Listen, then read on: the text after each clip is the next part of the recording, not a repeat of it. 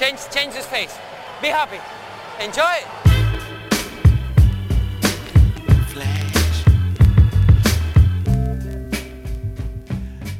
Está começando mais um episódio do podcast Dentro do Garrafão, um podcast no qual a gente fala sobre tudo que está rolando no universo da NBA nessa pré-temporada da liga. Meu nome é Matheus Manes e junto comigo está Lucas Patti. E aí, Matheus, hoje o programa tá, tá recheado, tem bastante coisa aí para falar.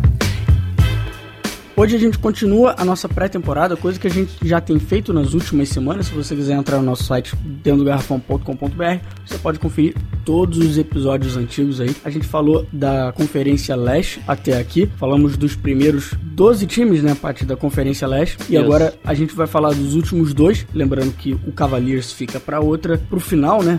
Para outra semana não, né? Fica pro final aí dessa nossa pré-temporada aqui do podcast. E hoje a gente já começa também a Conferência Oeste com os dois primeiros times, os dois piores times da Conferência Oeste. Antes de começar, aquela rápida passadinha por algumas notícias da semana. Pat, Anthony Bennett foi liberado do Timberwolves, né? É, nenhum time resolveu pegar o, o, o, antigo contrato que ele tem, né, que não é pouca coisa. Assim se torna, vai, to, vai se tornar, né, um free agent e poder assinar com qualquer time aí que ele quiser, quem oferecer aí. Os principais candidatos aí são o Toronto, né, que é a sua cidade natal, e outra possibilidade pode ser o Portland, mas talvez acho que Toronto possa ser. É, a gente já tem visto algumas notícias aí de que ele já tá assinado com Toronto, ou tá, não tá. A gente não, tem certeza nesse momento, quando a gente tá gravando aqui na segunda-feira. Você que vai estar tá ouvindo na terça, talvez já tenha essa, essa certeza, né? E a gente teve o confronto aí do Bauru contra o Madrid, né? Foi, foi, foi jogo, foi dois jogos bons, né? Primeiro jogo aí o Bauru conseguiu aí do terceiro pro quarto, quarto tirar uma diferença de 17, né? Uhum. Ganhou de 91 a 90 do Real Madrid, que é múltiplo vezes campeão europeu, nem sei quantas vezes. Com a bandejinha no final, né? Foi, foi, foi bonito o negócio. E, mas no segundo jogo aí o time do espanhol conseguiu segurar o ímpeto aí do, do Bauru, né? O Real abriu 12, né, logo de cara, que acabou que sendo, acabou que foi até a diferença do jogo e o Bauru não conseguiu tirar, né? Também só para uma comparação aí, o diferença é que o Real Madrid gasta mais com um time de basquete do que, por exemplo, o Corinthians, que é líder do campeonato Campeonato Brasileiro, né? Os caras gastam nada mais nada menos que 119 milhões por temporada de salário. Então com o Bauru é uma diferença é, pequenininha, eu não né? Sei, eu não sei quanto que o Bauru paga, mas com certeza não é isso. E com, com esse certeza. aí o Real chega a ser o quinto título, né? Ganhou em 76, 77, 78, 81 e agora 2015, né? Também continuando aí falando do basquete espanhol, né? Ganhar a Eurobasket, que é como se fosse um campeonato europeu, né? De fato. Com isso, estão classificadíssimos aqui para a Olimpíada, mas um time bom que vai chegar aqui no Brasil. Junto com a Lituânia, né? Que é outro que já está classificado. É, tem, tem mais esse time aí. Acabou empurrando aí o, o time da França, né? Que estava muito bem na, na Euro pro é, reclassificação mundial, né? Mas vamos ver se eles devem para classificar também. É, mas só tem aí mais três vagas, né? É, por aí, tem bastante seleção boa que vai ficar de fora aí. É, e por último aí vou falar só do Jason Richardson que se aposentou, anunciou sua aposentadoria. A gente falaria um nomezinho dele hoje aqui quando a gente for passar pelo Atlanta, porque ele chegou a assinar um contrato com o Atlanta Hawks, mas vendo que sua situação no joelho não melhorou ainda, ele resolveu se aposentar. E é um cara que a gente comentou, gente brincou aqui no meio da temporada quando ele finalmente voltou a jogar depois de dois anos fora da quadra, que a gente nem lembrava que ele ainda estava na liga, né? Porque ele ficou tanto tempo afastado com essa contusão no joelho. É, tava praticamente aposentado, né? É, quando, quando ele se machucou, ele fez um, uma cirurgia, fez uma coisa diferente do que todo mundo faz e tal, mas não deu muito certo, não melhorou e então tá se aposentando em um jogador que teve uma passagem até razoavelmente longa aí com o Golden State Warriors no, no início dos anos 2000 e que foi duas vezes campeão de enterradas, né? Em 2002 e 2003, se eu não me engano. Aliás, um dos melhores campeonatos de enterrada depois do daquele do Vince Carter. Passando então aí, Pat, para nossa pré-temporada. Looking, finds Rose. Rose trying to get open, fires away. Bang! It's over! The Bulls win at the!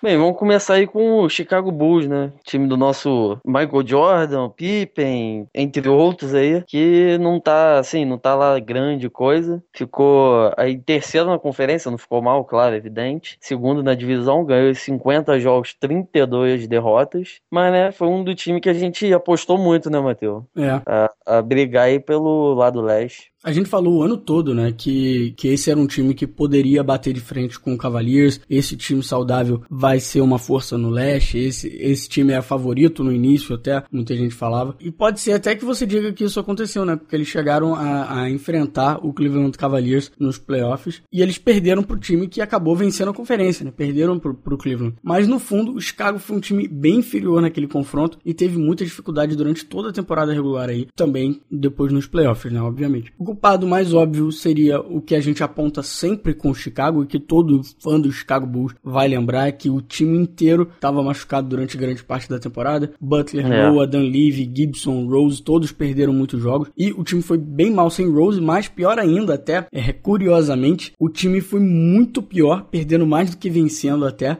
quando foi o Danlivy que estava machucado. Ou seja, o time ainda depende muito de um- jogador que saiba marcar um pouco no- nas alas. Meio sujo, que, né? Mas. É, mas que mate aquelas bolas no, no perímetro, que é uma coisa que o resto do time não, Não aposta muito, né, no geral. É um time que não, não, não, não vai atrás dessa bola de três constantemente. É, mas não, é- não foi bem só isso, né? Que, que conta a história toda aí do- dos problemas, né? Outra grande discussão que a gente também falou foi o do Tom Thibodeau, né? Com o time, né? Que mais do que qualquer outra temporada ficou claro que ele é teimoso né, em utilizar os mesmos caras o jogo inteiro, tanto que ele cada temporada ele sacrifica um, né? Dessa temporada foi o Butler, né, que jogou muito. Ele deixa o pessoal muito tempo em quadra e assim não arrisca mudar alguma coisa, não tem um estilo muito imaginativo assim. Foi bastante dito- diretoria dar um basta e mandar ele embora, né? Sim, e a temporada inteira a gente ficava ouvindo, né? Ele vai embora, esse é o último ano do Tom Thibodeau, qual vai ser o próximo time dele, não sei o que lá. Todo mundo negando isso, negando, negando, mas no final acabou sendo isso realmente que aconteceu, né? E de fato o time teve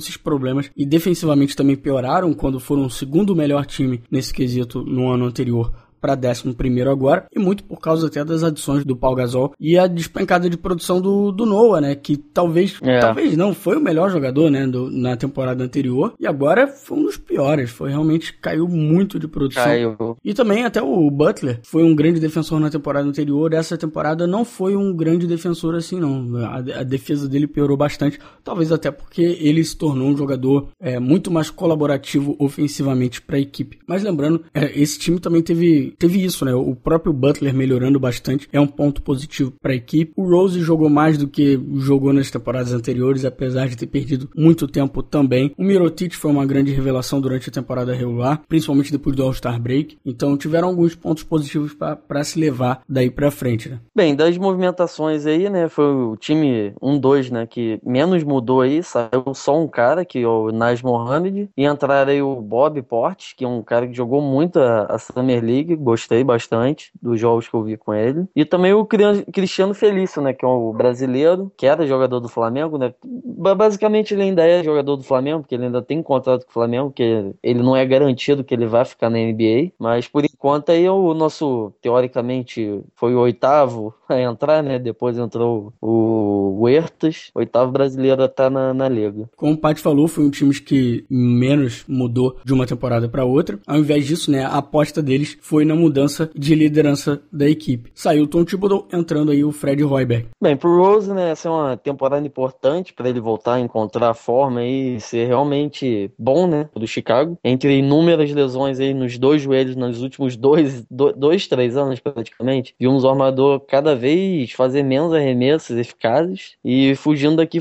do que ele fazia de fantástico, né, que era aquela penetração. O cara fica com medo, né, porque a cara dele era bem lá dentro, físico. Ele, pô, foi MVP de uma temporada, depois, né, deu no que deu. É, e talvez muita gente fala até que esse, esse estilo agressivo dele, de, né, de infiltração e tal, é talvez o motivo pra ele ter ficado tanto tempo fora das quadras, né? É talvez o motivo pra ele ter tido essas lesões. E que se ele não jogasse dessa forma, ele ficaria mais tempo em quadra. E talvez isso seja motivo pra ele ter se afastado um pouco desse, desse estilo de jogo ao longo dessa temporada. Inclusive, eu vou colocar um texto de um, blog do Chicago Bulls no, na postagem, dentro do garrafão.com.br, falando sobre como Derrick Rose poderia comparar o seu jogo, né? Fazer o seu jogo parecido com o que o Tony Parker faz, que é um outro jogador que não tem um arremesso tão bom do perímetro, mas que sabe fugir daquele tipo de arremesso, né? Coisa que o Derrick Rose não faz. Ele arremessa muito de três pontos até, e muito, muitas das vezes ele acaba, acaba arremessando quando tem um oponente na cara dele, né? Quando tem um, o seu, seu arremesso contestado. Isso, obviamente, vai fazer a porcentagem, né? A eficácia dos seus arremessos diminuírem muito. Enquanto isso, a gente tem o Tony Parker, um cara que só arremessa de bola de três quando ele realmente está completamente sozinho e por conta uhum. disso a porcentagem de arremessos dele é bem maior. Então vai ter esse link lá que é muito interessante. Nesse link aí também vai ter que Rose é, é tão bom quanto o Parker no, no, quesito, no quesito floater, né? Ah, sim, óbvio, com certeza. O Rose tem, tem um talento especial para fazer o floater. Bem, se o Chicago né, quiser realmente competir por um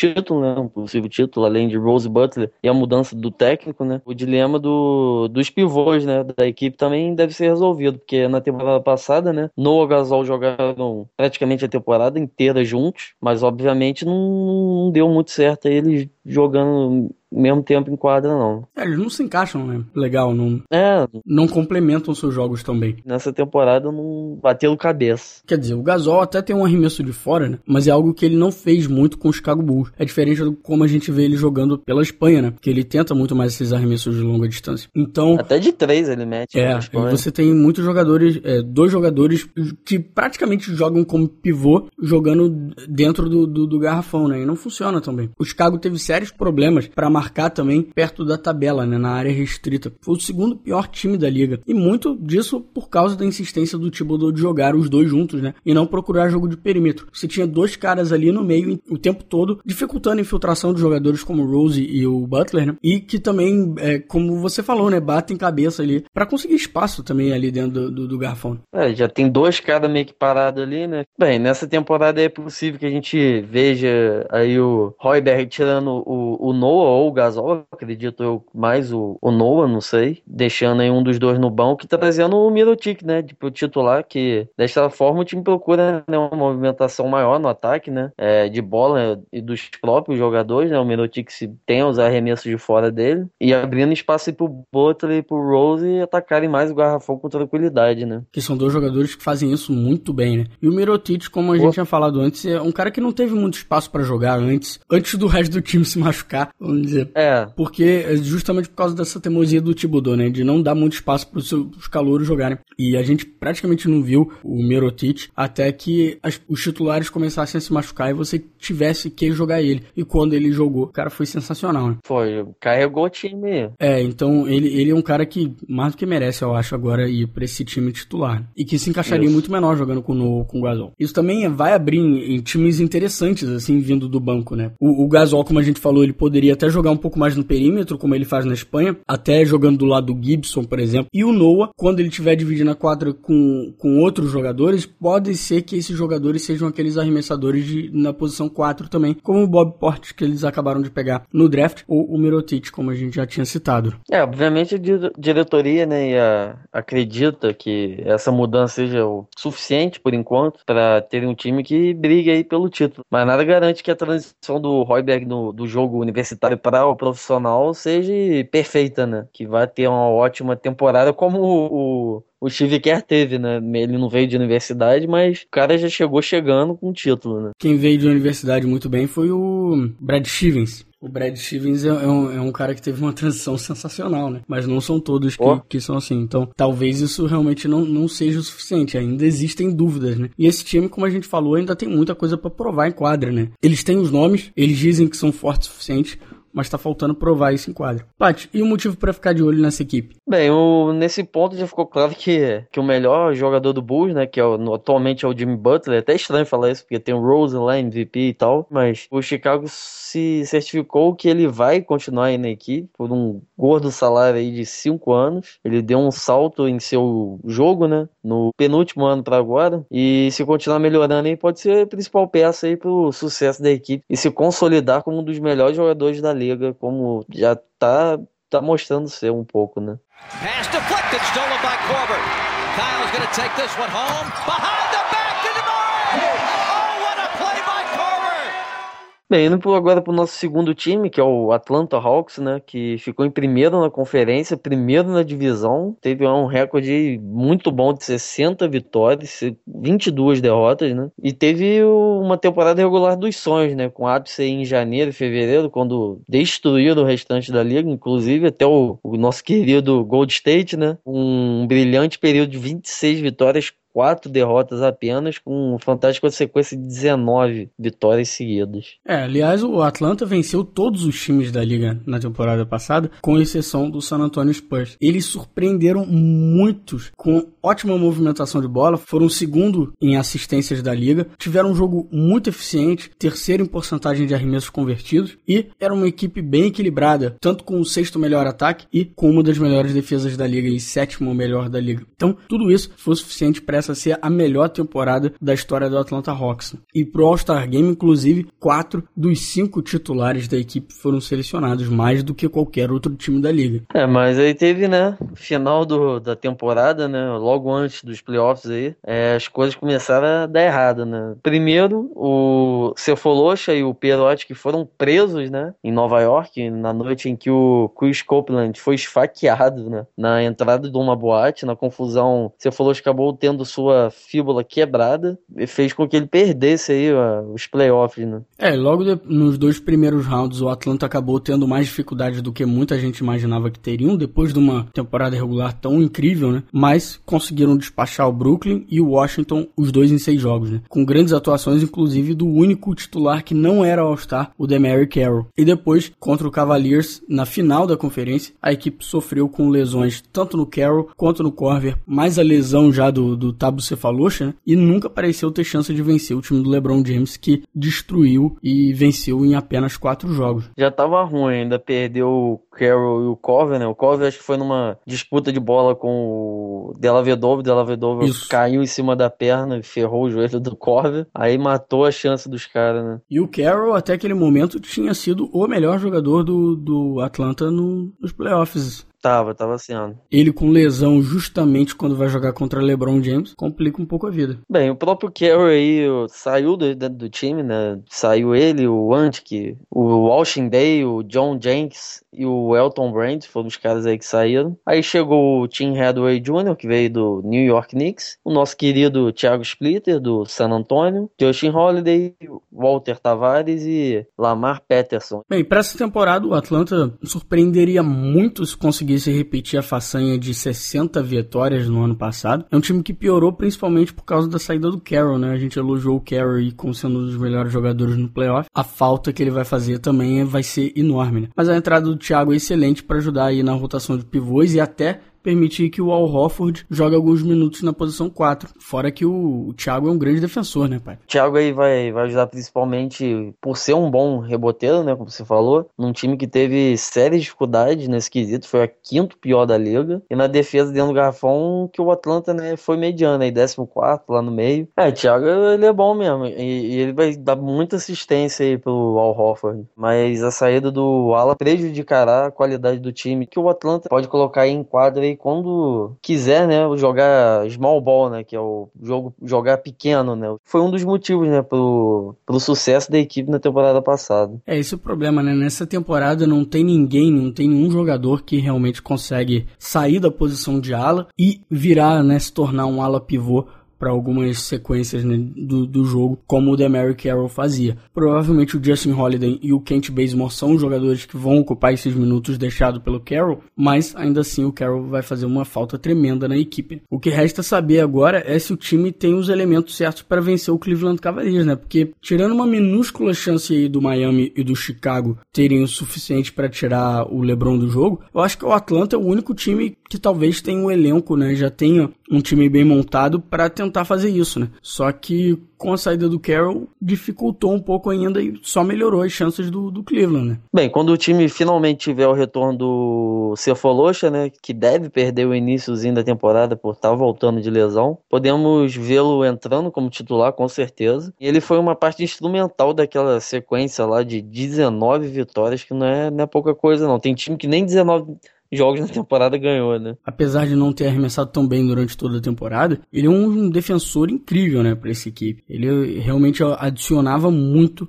ao time defensivamente quando entrava em quadra. E agora, sem o Carroll, acho que é a, é a opção mais óbvia para entrar como titular. Bem, um motivo para ficar de olho nessa equipe. Se o estilo do, de jogo não for o suficiente, né, para ficar de olho nessa equipe aí, nem Thiago entrando e nem a incrível pontaria do Caio Cover um bom motivo para ficar de olho é o Josh Holiday. Jogando pelo Warriors, o Justin teve pouquíssimo espaço, não ficou muito em quadro, mas ele é um ótimo defensor que talvez só precise de tempo aí para mostrar que pode ser um jogador competente, até parecido com o próprio Carroll, né? O Carroll também durante o início da sua carreira na NBA ficou rodando em vários times, nunca tinha muito tempo em quadra e finalmente se adequou a esse estilo do, do Atlanta, né? E aí que, que ele conseguiu esse contrato enorme com o Toronto Raptors, né? Então talvez seja isso, é um, é, um jogador que por enquanto não tem um grande arremesso, como o Carroll também não tinha, mas que talvez só precise arremessar mais pra gente realmente ver o quão bem ele, ele pode se encaixar nessa equipe, né? E potencialmente seria um ótimo jogador para ficar nesse mesmo estilo do Cefalucha, nesse mesmo estilo do Carroll, de um jogador que defende muito bem nas alas e hum, ofensivamente adiciona bastante ao time com um bom arremesso do perímetro. É, outra coisa aí que eu acho que não vai, não, não sei se influencia muito ou não, mas o Holiday e o Thiago são dois campeões aí que estão chegando, né, no time aí, pra dar uma experiência. É, sim, eu acho que sim, eu acho que sim, você tem razão. São dois jogadores que estão, trazem um pouco de experiência dos playoffs, né, por mais que o Justin Holiday não, não tivesse muito em quadra, o Thiago tem, né. É, os últimos dois anos campeões, né, os últimos dois campeões foram, eles foram nas finais, né. Kyrie.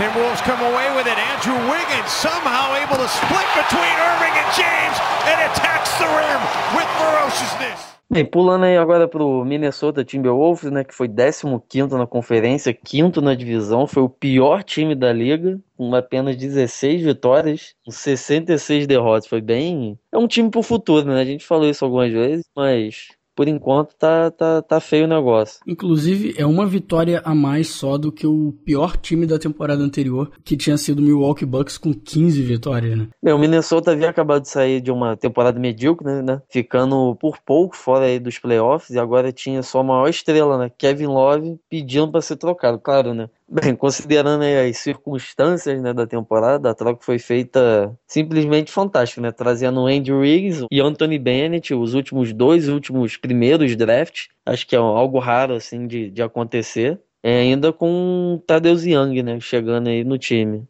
É, agora essa é uma equipe que, assim como o 76ers, sabia que não ia ter chance de brigar por nada, ainda mais no Oeste, né, que é muito mais competitivo do que o Leste, e teve como objetivo aí melhorar seus jovens, conseguir boas influências para a equipe e adicionar mais talento pelo draft. O que deu errado realmente foi que no final acabou até sendo bom para a equipe, foi a perda do, dos seus três principais jogadores ao longo da temporada, né? o Rubio, o Pekovic e o Kevin Martin. Três que praticamente não ficaram em quadra. Mas isso acabou fazendo com que o, o Shabazz tivesse mais tempo em quadra, assim como o Gordy Jang, o Lavin e o próprio Wiggins, né? Todos que mostraram aí grandes avanços ao longo da temporada. É, o Mohamed, ele até teve uma época que eu tava gostando até de ver ele jogar, mas acabou machucando, né? É só o cara começar a aparecer que o que machuca, né? Ele que tem diversos títulos aí de melhor não sei o que na, na época da faculdade e tal, chega aí no time, mas se machucou, né? Como eu tava falando, o Shabazz talvez tenha sido uma das maiores surpresas, né? Depois de não ter tido muitas oportunidades no ano anterior. Explodiu no início da temporada com várias performances impressionantes aí, com médias boas.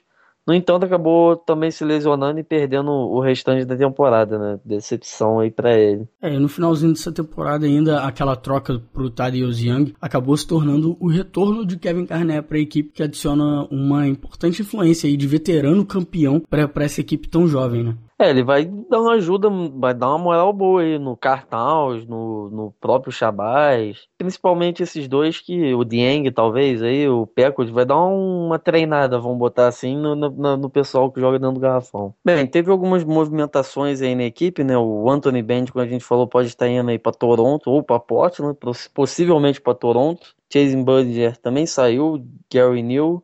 Justin Hamilton, Robbie Rummel e entraram alguns caras aí, né? Como primeira escolha do draft, o cara Anthony Towns, que vai ser uma boa adição aí. Tyler Jones também veio pro draft, veio 24 escolha. Nemanja Bélica também chegou. Damian Rudas, André Miller e Teshon Prince, né? O eterno Teshon Prince tá. E o André Miller também, né? São dois caras veteranos aí que estão estão indo aí pro Minnesota. Dificilmente o Timberwolves vai conseguir brigar por alguma coisa no Oeste essa temporada novamente, né? Então o objetivo dessa temporada vai ser ver seus principais jogadores saudáveis e melhorando seus jogos individuais com o resto da equipe aí, né? O, o Rubio ainda é o melhor jogador dessa equipe e se a temporada 2013-14 serve de alguma referência, que ele jogou 82 jogos depois de ter sofrido uma lesão no joelho no, no ano anterior, a gente pode esperar uma temporada sem preocupações com o tornozelo que o tirou de quadra durante a maior parte da temporada passada. Então, ele não é um jogador que, que costuma ser problemático com, com lesões. Bem, o maior problema do Ruby havia sido sua incapacidade de pontuar, né? Quando tinha oportunidade, ele sabe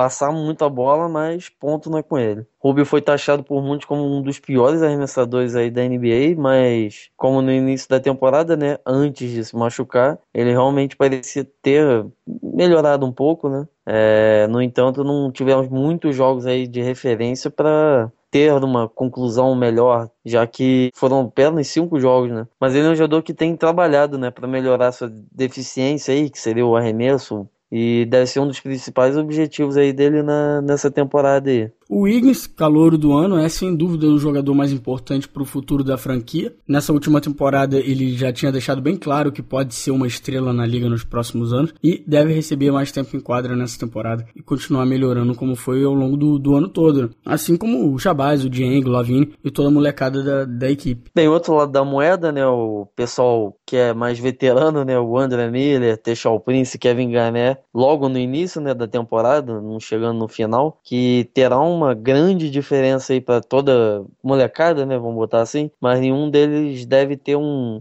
um tempo grande de quadra, né? Aliás, tirando o Garnet, é bem possível que joguem 10 minutos ou menos por partida. Vão ser mais para ajudar em treinamento, dar uma lição pros caras. Exatamente, sabe? ensinar os caras como ser jogadores profissionais, né? Como terem grandes carreiras e longas como eles três tiveram na NBA meio que passar a tocha adiante, né? Da... Exatamente. Que alguém um dia com certeza fez isso com ele. Né? Com certeza. Kevin Garnett fala muito disso, como, como ele teve essa ajuda, até porque ele é um cara que veio direto, né, da, da do colégio. Do colégio pra, pra NBA. E a gente já falou algumas vezes aqui do Nemanja Bjelica e como ele tem sido um dos melhores jogadores na Europa já há algum tempo, inclusive foi MVP da Euroleague no, na última temporada. E a transição para NBA nem sempre vai muito bem, mas como a gente viu o Nikola Mirotic no ano passado, quando dá certo, o impacto pode ser enorme e o Nemanja Bjelica é um cara que eu apostaria numa boa transição para esse time, um cara que poderia ajudar bastante na equipe, jogando na posição 3 e 4 ao longo da temporada e ao lado, ao lado desses outros jovens. Né? É, e se ele conseguir né, essa,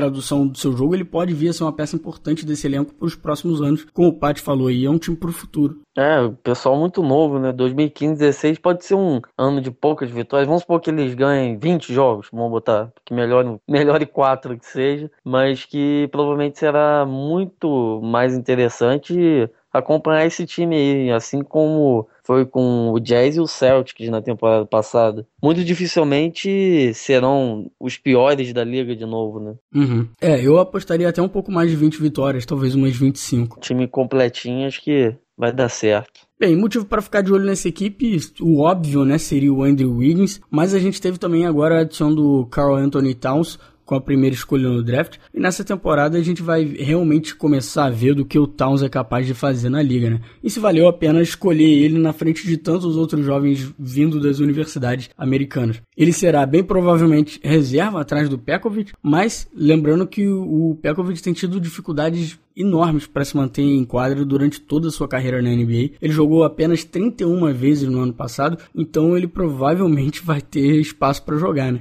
É, Possivelmente vai ser titular, né? Vamos botar aí que ele repita esses 31 jogos. Os outros 52 seriam Towns como titular, praticamente. Jogando bastante, né? E aí tá o, o Minnesota tá aí com o pessoal primeira escolha, né? Se não tivesse saído o, o Anthony Bennett, ia ser os últimos três primeiras escolhas, ia ser dos caras, né? Pena que só dois que jogam, né? Por enquanto a gente sabe de um, né? O Towns a gente vai ver se vai, vai, vai dar enredo mesmo. É, e tudo indica aí que ele vai dividir mais tempo com o Jeng, possivelmente até jogue de ala pivô durante alguns minutos, ao lado até do Pekovic, vai ser um dos jogadores mais intrigantes esse ano e quem sabe um candidato a calor do ano, né? Tentando repetir aí o que o Wiggins fez. É, pode ser. Imagina, dois calores do ano seguidos pro Minnesota. Cara, é, é, é, acho que é Coisa fato único, eu nunca ouvi falar disso não. Eu acho que já aconteceu na década de 80. Do time ter dois anos seguidos, melhor. É, é. Bem, de cabeça eu não sei, enfim. Trying to pinch over to possibly help out. Brian again, three in a row. Yes, he does! He's got it!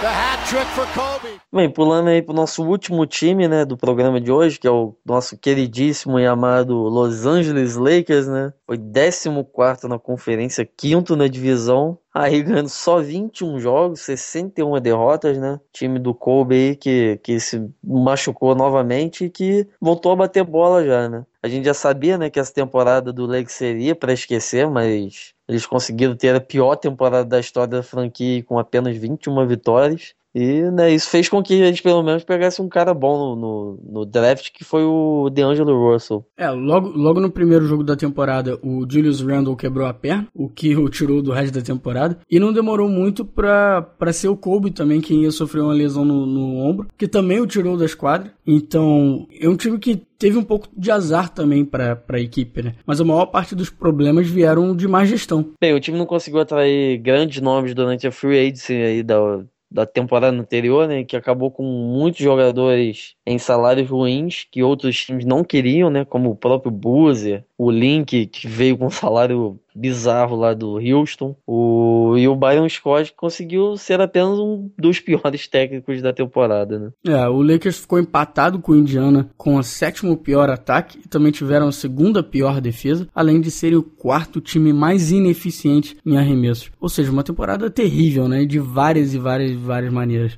Mas, apesar disso tudo, ainda tiveram alguns pontos positivos aí vindo desse ano. Primeiro, né, o Jordan Clarkson teve uma ótima temporada, principalmente na segunda metade, o que já deixa muita gente animada para o futuro, mas também conseguiram aí a segunda escolha no draft de 2015, que... Não é pouca coisa, né?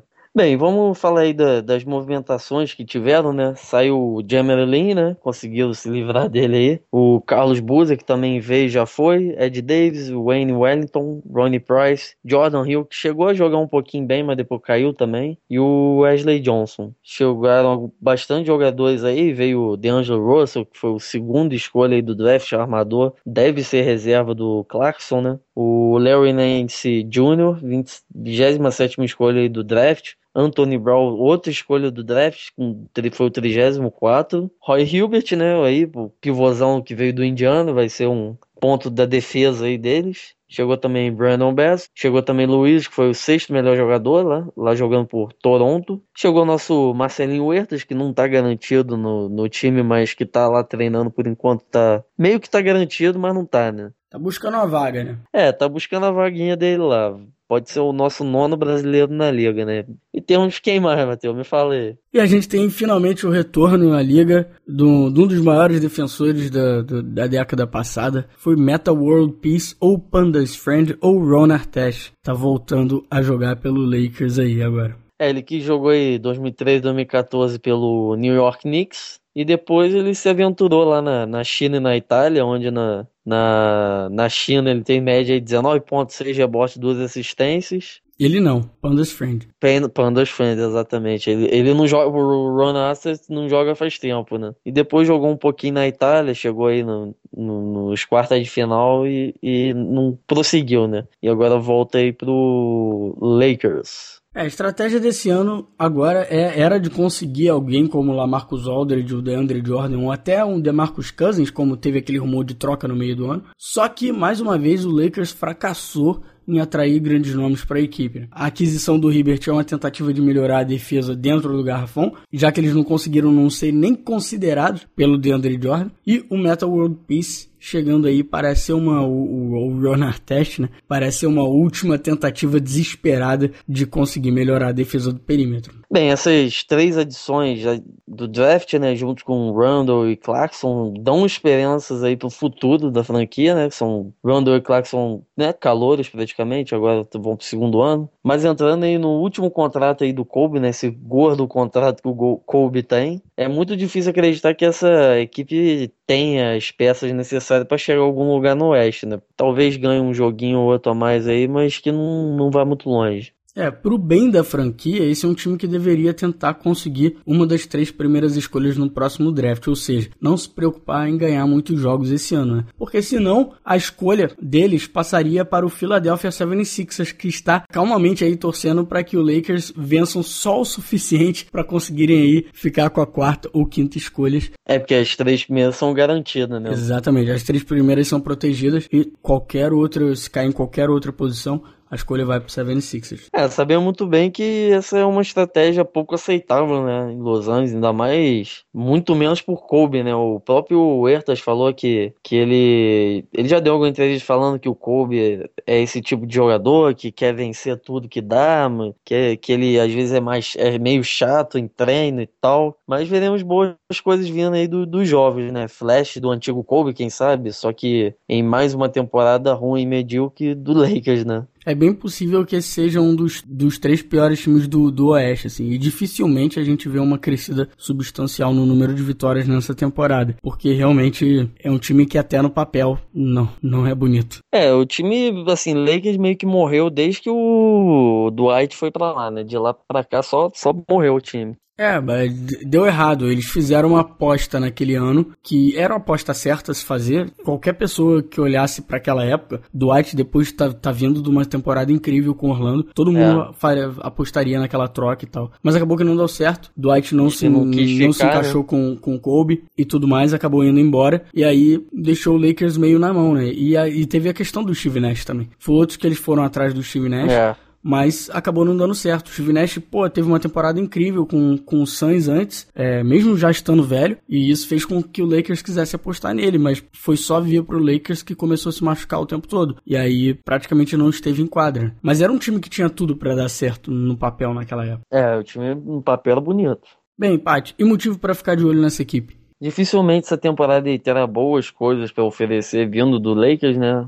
Um, que seja vindo do desenvolvimento da garotada, né? Bom, Acho que um motivo maior seria ver o pessoal calouro jogando, né? E, o, e quem não jogou muito ano passado que deve jogar mais esse ano. É, o Randall não teve oportunidade de jogar um jogo completo ainda na, na liga. E o D'Angelo Russell tá liderando uma trupe aí de boas escolhas nesse último draft. E, e desses, né? O Randall e o Russell são sem dúvida os mais promissores aí. Pelo menos um deles pode se tornar uma grande estrela na, na liga nos próximos anos. São jogadores para ficar de olho durante a temporada inteira. E quem sabe, né, Paty? O Russell poderia vir também a ser o calor do ano. Pode, pode ser. Com isso, então, a gente vai terminando esse episódio do podcast Dentro do Garrafão. Se você quiser entrar em contato com a gente, pode deixar um comentário na nossa página do Facebook, facebook.com.br ou então no nosso site, dentrogarrafão.com.br. Você pode encontrar todos os episódios e deixar seu comentário por lá. Por último, você também pode entrar em contato com a gente mandando um e-mail para contato arroba dentro do garrafão.com.br. Fechou, Paty? Fechou. Próximo episódio, então, a gente continua a Conferência Oeste, passando para o Sacramento Kings, depois Denver Nuggets, Utah Jazz e Phoenix Suns. Certo? Certíssimo. Então, até o próximo episódio. Falou. this thing's fiendish, the fiends will fly. I'm a genius, my jeans are shot a heat rock, huh? Mama raised me well, but see pops at three o'clock. He locked the freeze box and turned on CL Smooth and Pete Rock and put it on repeat while I walk for three blocks.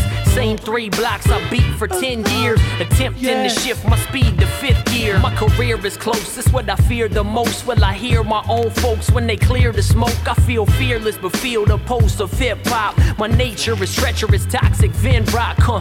I've been plotting this scheme and. Watch, I got a mean crossover with the arena shot.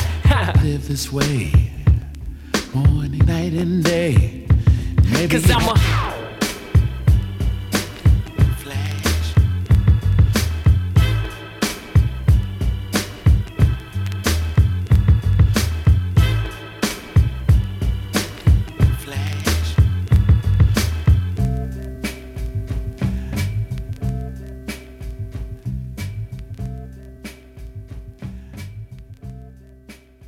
ia te falar, fui no Rock in Rio no dia na quinta-feira, tava lá e primeiro queria só falar que eu vi mais camisas do Botafogo do que de qualquer outro time. Que eu vi, isso? Eu vi três camisas do Botafogo. eu vi duas camisas do Flamengo e eu ah, então não vi direito. não vi nenhuma camisa do, do Vasco, Vasco nem do Fluminense e vi vi algumas camisas de time internacional e tal. Mas time da NBA, Pat, tu não tem noção, eu vi muita camisa da NBA. É que é camiseta, né? O cara É. vai com Pô, camiseta. cara, mas muita. Meu irmão, eu vi camisa antiga do, do Phoenix Suns, do Steve Nash. Eu vi camisa do, do Red Miller, do Indiana Pacers. Michael Jordan. Eu vi... Cara, eu vi muita camisa do Brooklyn. Muita camisa do Brooklyn. A preta, né? É. Pô, eu vi Kevin Garnett, vi Paul Pierce, vi Joe Johnson, vi Brook Lopes. Eles vieram no Rock in Rio? Sacanagem. Não. Pô. Mas, cara, sério, eu, eu fiquei impressionado com o número de, de camisa de time de NBA. Eu vi Miami, eu vi o Wade, eu vi Bosch, San Antonio. Pô, não tinha ninguém. Ninguém compra camisa do Lebron, né? Eu vi LeBron. Não, não vi LeBron. Verdade, eu não vi Deve- LeBron. se tiver, tava com camisa do Miami, com Eu vi, certeza. não, é, eu vi camisa do Miami sem número também. Mas Uhum. acho que eu vi com o número era, era Bosch e, e Wade. Eu vi camisa do, do, do Cleveland, eu vi uma só do Cleveland, antiga, Uhum. do Mo Williams. Só. Bizarro. Atlanta, Washington. Fiquei bolado. Lakers, uma cacetada do Kobe Bryant. Ah, Olha, sem dúvida foi o que eu mais vi. Vi camisa do Carmelo. Engraçado, não vi nenhuma do Golden State. Ah, vi Clippers. Vi Clippers do Griffin. Sei.